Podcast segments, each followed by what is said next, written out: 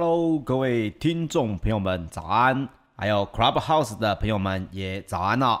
欢迎收听早安阿水理财报报，我是股市阿水。每周一到五早上八点到八点半，由我帮各位来整理昨晚的全球财经大新闻哦。在节目的最后，还会有知识加油站，让你每天都比昨天的自己更厉害一点。那么，首先呢，我们来关心一下昨天晚上的全球经济动态。首先，我们来讲一下美股方面哦。这个我们也知道，昨天晚上呢，美国其实出了一个新闻，还蛮算蛮大的哦。关于这个交生的新冠肺炎的疫苗喊卡的事情。那么美股的表现到底如何呢？首先是投资人哦，其实对于这个疫苗的这个喊卡的事情呢，反应并没有呃太过的热烈哦。那包括通膨跳增带来的隐忧呢？呃，由特斯拉啊、苹果啦、等科技这个股票呢，都领军晋阳啊。那么纳斯达克指数呢，也是跳涨，标准普尔五百指数呢，则是刷新了历史的收盘新高哦。那么还是有一些呃，美国四大指数还是涨跌互见呐、啊，包括了道琼工业平均指数呢，在四月十三号下跌了有百分之零点二哦，收在三万三千六百七十七点二七点哦。那么纳斯达克指数呢，则是上涨了有百分之一点零五，收在一万三千九百九十六点一哦，也创下了二月十六号以来的收盘新高。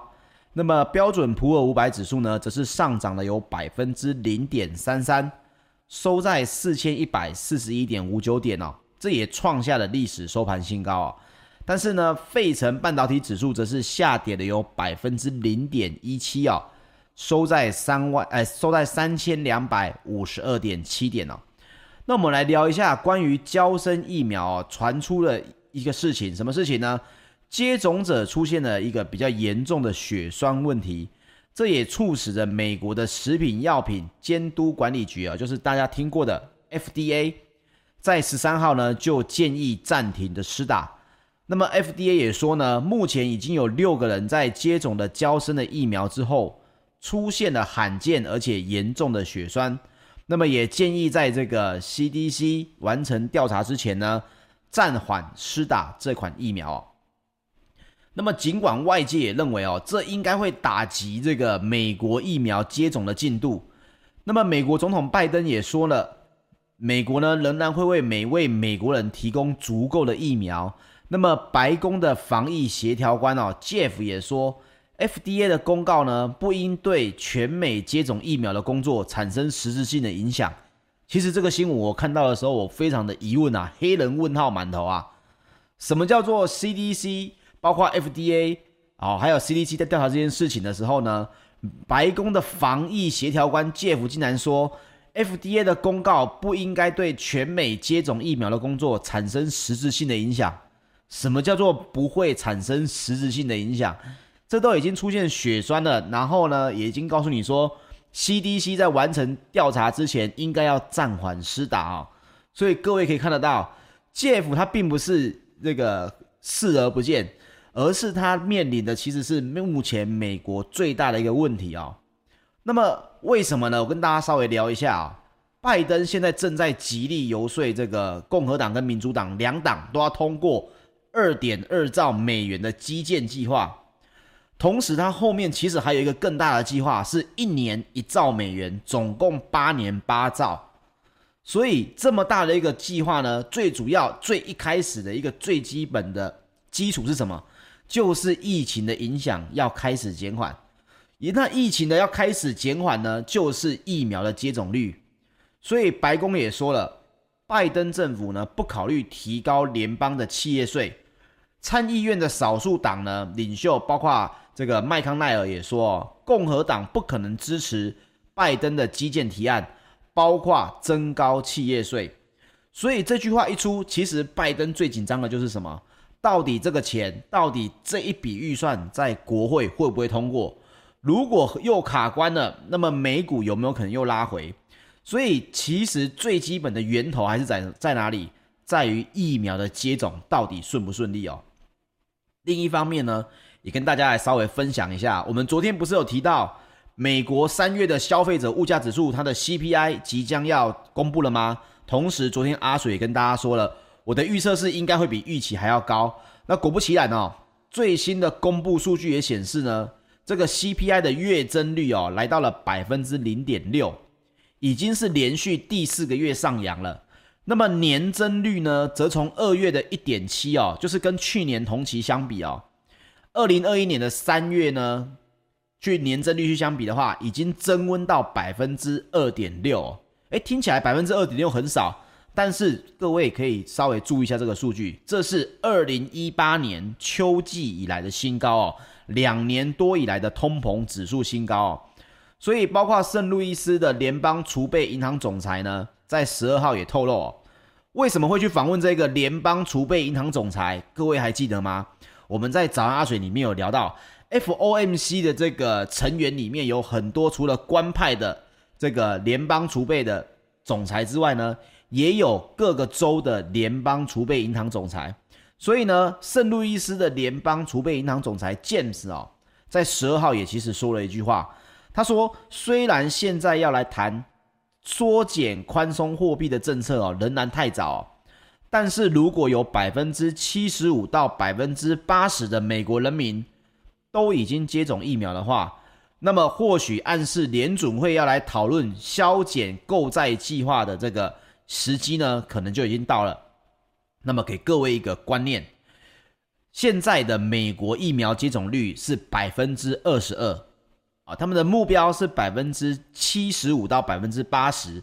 我们昨天有说到，如果一个国家要做到全民都可以针对这个疫苗有实质性比较好的作用，哦，大家出门可以稍微安心，那么至少要有六成嘛。那么现在呢，在包括这个圣路易斯的联邦储备银行总裁也说，在联准会的眼光里面呢，大概是要百分之七十五到百分之八十的人民都已经接种疫苗。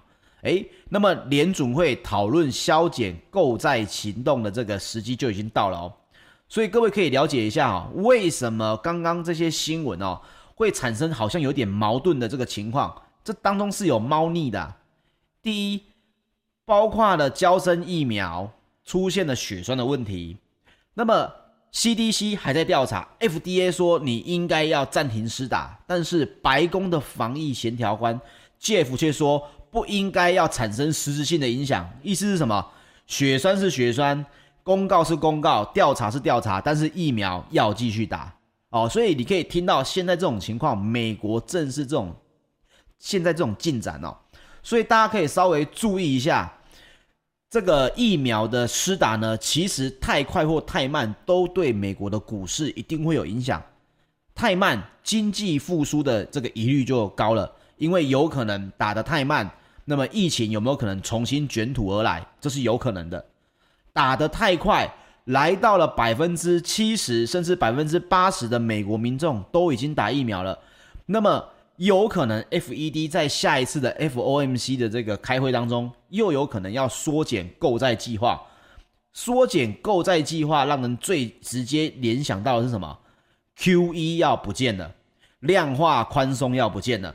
这个时候没有量化宽松的这个大撒钱，只剩下基础建设了。那么基础建设计划呢？现在啊，共和党又已经出来呛声了，说共和党不可能支持拜登的基建提案，包括增高企业税哦。所以当中呢，这些好消息当中，我认为要平衡报道。你要看到整个全球经济的流向是什么，但是现在卡的关键点又是什么？哦，学会看关键点，其实你会相对比较轻松一点呐、啊。那么另外一个，美国最近呢，你去看这个 Google 的搜寻啊，昨天晚上，包括美国时间这个清晨还有白天，什么东西最夯呢？除了这个，当然美国很关心的疫苗之外，跟这个股市有关的，就是所谓的狗狗币。哎，为什么啊？因为呢，虚拟货币呢，在线上的这个虚拟货币的交易所。Coinbase 哦，本周就即将直接在上市，就即将在这个呃纳斯达克证交所直接上市。那么你会说啊，直接上市就直接上市啊？美股这么多股票在上市，为什么我们要关注这件事情？首先给各位一个小小的一个观念哦，纳斯达克的证交所呢，通常大部分上市都是透过所谓的 IPO 啊，IPO 是什么呢？IPO 叫做首次公开募股啊、首次公开募股。所以 IPO 通常是怎么做呢？我们应该先这样讲，Coinbase 哦是美国全美第一家直接公开上市的啊、直接公开上市的这个虚拟货币的企业。那么如果呢一上市之后，它的市值可以达到一千亿美金的话，那么它就会成为全美第八十五大有价值的公司。跟 Uber 甚至有可能并驾齐驱哦。那大家会说，那这有什么稀奇的哈、我们跟来聊一聊 IPO 这个方式跟所谓的直接上市有什么不同哦？大家也可以稍微有一点这个概念哦。纳斯达克证券呢，首大部分的股票呢都会用所所谓的 IPO。IPO 就是说这家公司哦，它会雇佣这个所谓的投资银行，那么投资银行来帮他去做这个流程。并且提供建议，那最终呢会向公众出售这个股票。而在这个过程当中，公司呢通过向公众出售这个股票呢，为自己来筹措资金。所以公司其实就是卖股票来换现金嘛，来可能扩大，甚至有可能并购。那么内部人士呢也可能会去套现一部分的股票。所以公司不仅会拿到新的资本，还会为为内部呢某些人士呢提供了。从中可以换现金的一些机会，所以我们常常说哦，如果你的股票呢在美国 IPO 了、上市了、成功了，那么同时你通常你的原始股东或者你的这个资本投资的这些股东呢，都有可能会发一笔财哦。那为什么要雇佣所谓的投资银行来做这件事情呢？卖股票难道我不能直接跑到市场上去做吗？诶，是可以的哦。美股也提供所谓的直接上市的选项，就是呢，公司的内部人或股东哦，不是公司本身哦，是内部人哦，他就变成自然人了。我这一个人呢，通过交易所向公众直接出售股票，也就是说，我不是用公司的名字来去跟其他的银行做合作来去销售，所以股票公开发行的时候。公共的投资者呢，是直接从内部人士那里购买啊，是直接购买，这就是 Coinbase 做的，它不是通过出售新股来为自己筹措资金啊，只有内部人士最初会来出售股票，所以这两者有点不太一样。一个是什么？我可能会创新股，发行新的股票，而且通过这个投资银行帮我去做行销。甚至他们会去找投资人来做这件事情，但是 Coinbase 直接选择什么事情？直接上市，我不要投行来去插一个脚哦。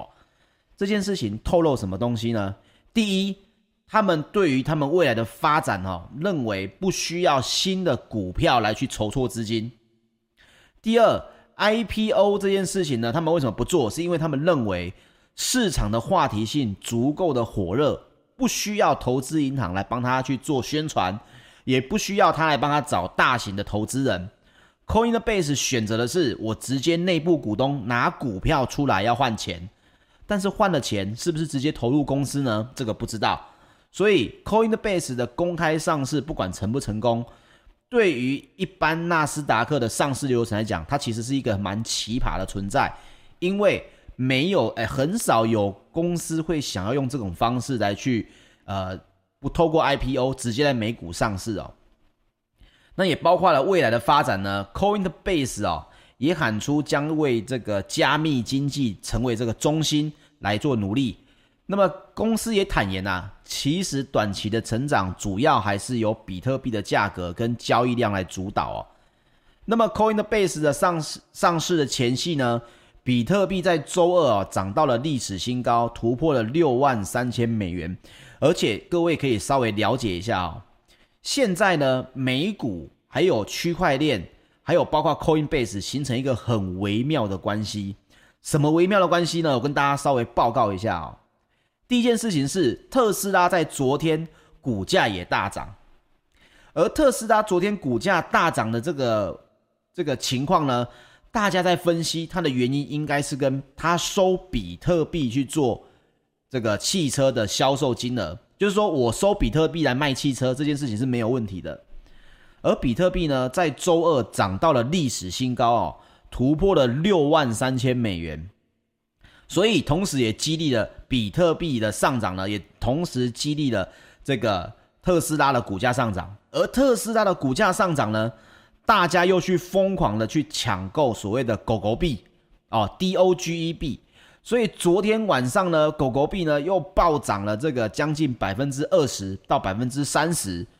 然后呢，大家为什么又会去幻想狗狗币呢？是因为这个特斯拉的总裁啊、我们讲的这个目前他们的马斯克先生呢，他之前讲的就是所谓的狗狗币是他很喜欢的一个货币，但他后来也承认了、狗狗币其实他是有一点玩笑话的阶段在讲的，但是投资人当真了、哦，所以市场逐渐疯狂哦。这大家可以稍微来注意一下，目前区块链对于美股的影响也渐渐的在增加了。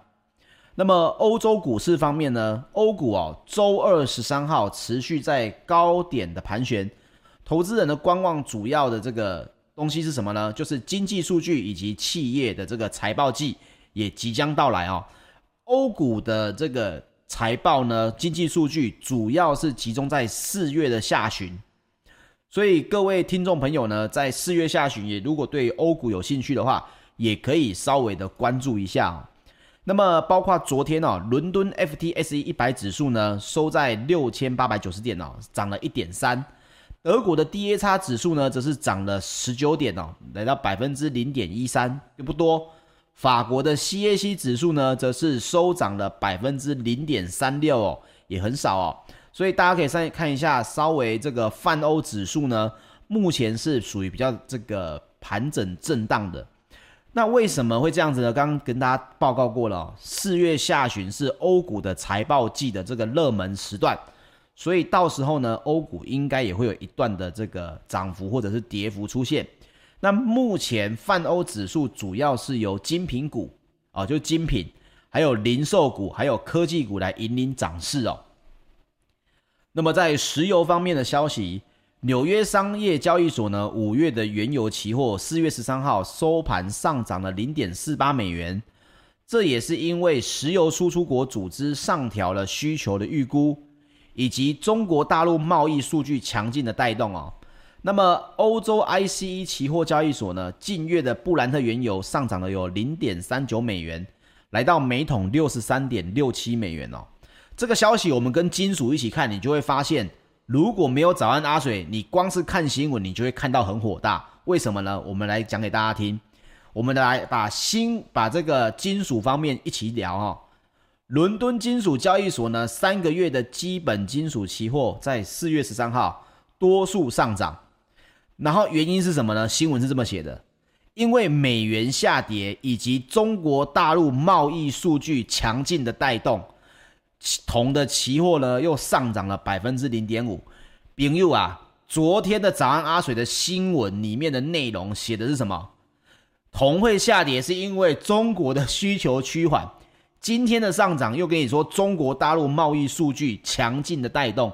你如果两天看新闻，你马上就觉得自己快要精神分裂了。因为呢，昨天跟你讲需求减缓，今天跟你讲需求上升。所以为什么要我来帮大家稍微统整这个资讯，来讲一下所以然呢？这件事情我昨天也跟大家报告过。看这个包括原物料啊，我在这个订阅里面聊到了今年三大目标，第一就是太阳能。太阳能我讲了两个月，昨天开始爆发了嘛，新闻出来了嘛，美国制裁了相关的中国的太阳能的东西，所以台湾的太阳能厂厂商马上就受益了嘛。所以太阳能这是第一个，第二个是什么？原物料。那么原物料我们讲的并不是一个短期的需求，你要做基础建设方案，你要做美中两国关系的这个不管是赛局或者是所谓的竞争，你最基本的需求，你的经济建设一定是要足够强劲的。所以为什么我说拜登做经济的建设很聪明？这是因为。他知道所有的东西必须要看长不看短，尤其是国与国之间的这个竞争。所以你没有基础建设，你没有好的电网，你没有好的用水，你没有好的公共设施，你谈什么竞争都是枉然。也因此，这两国之间，美中两国之间，一定会看到所谓对原物料的这个需求，甚至会将来有可能，各位来听听看就好。未来有没有可能因为原物料而产生的区域冲突？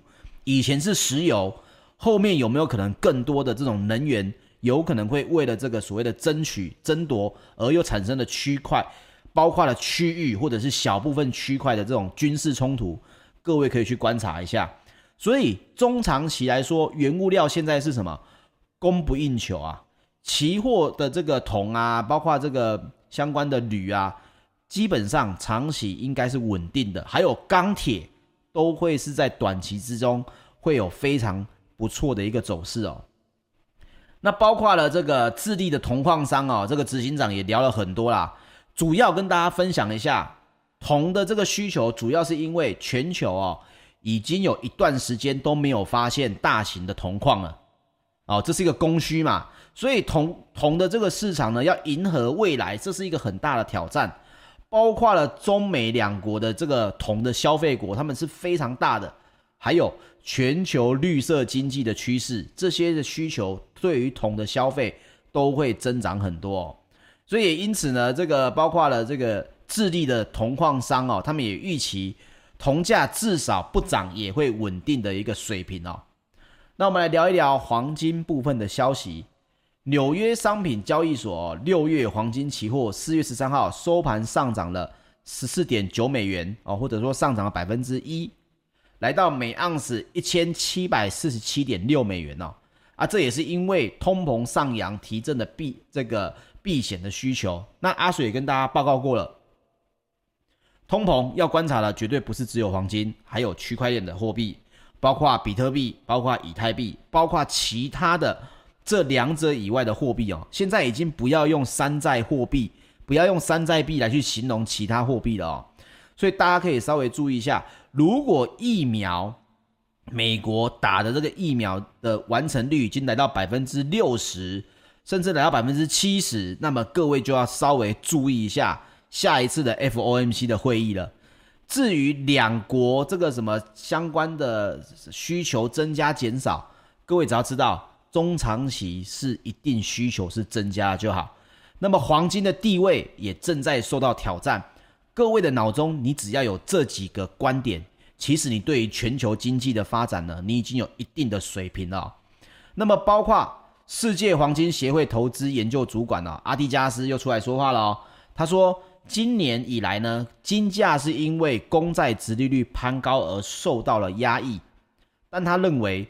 黄金市场仍然有很多支撑的因素，即使公债殖利率来到百分之二点五这么高，投资人也不必过度的担忧哦。那么当然了，他是世界黄金协会的研究主管，他不太可能说黄金一定会怎么样怎么样。我们只要稍微知道一下，包括他也提到了，美国联准会已经多次强调了，在可预见的未来仍会将利率保持在接近零的水平。那么这也意味着，殖利率的走高终究会自然的触顶啊，所以他的认为说，金价在总体环境当中是有利的，啊，就是说，呃，要再低可能也是有有限，但是阿水也跟大家来稍微说一下啊，他的看好金价的一大理由当中，一个就是叫通膨，可是我也说过了。这个 F F E D 的主席鲍尔自己也都出来说，黄金跟区块链两个现在对于通膨是竞争关系，就两个在争说谁可以比较抗通膨。那目前看起来，区块链的币值的涨势呢是比黄金来得快的哦。那当然也跟大家这个市场的预估是有关的。但是各位可能你对于这个所谓的区块链，以往还是在于说啊，看到新闻就是别人在偷电在挖矿。哦，这个观念可能要稍微来提升一下了。现在在全球的经济当中呢，他们聊的是到底区块链可以挑战的是哪一块哦？比如说是这个去中心化的金融，还是所谓的黄金的部分哦？这个大家可以稍微注意一下。OK，我们今天来聊一聊知识加油站的部分哦。知识加油站呢，我们今天要聊的叫做现状偏差。诶。现状偏差又叫做现状偏见，这是什么东西呢？就是说哦，人们其实大部分呢，对于变化会感到焦虑哦，他不喜欢变化，人们喜欢呢不变的这个呃持有某一样东西，或者是他的选择选定之后，大部分的人是不喜欢变的，所以呢，他会习惯维持现状或者改变最小的这个决定。我们习惯去吃同一家面馆，习惯去吃同一家的便当，哦，习惯买同样的品牌，甚至投票都有可能投自己习惯的政党，那这是有可能的。这些偏见跟偏差呢，它会让人属于保守哦，趋于维持现状。那为什么呢？包括有几个很实际的例子哦，诶。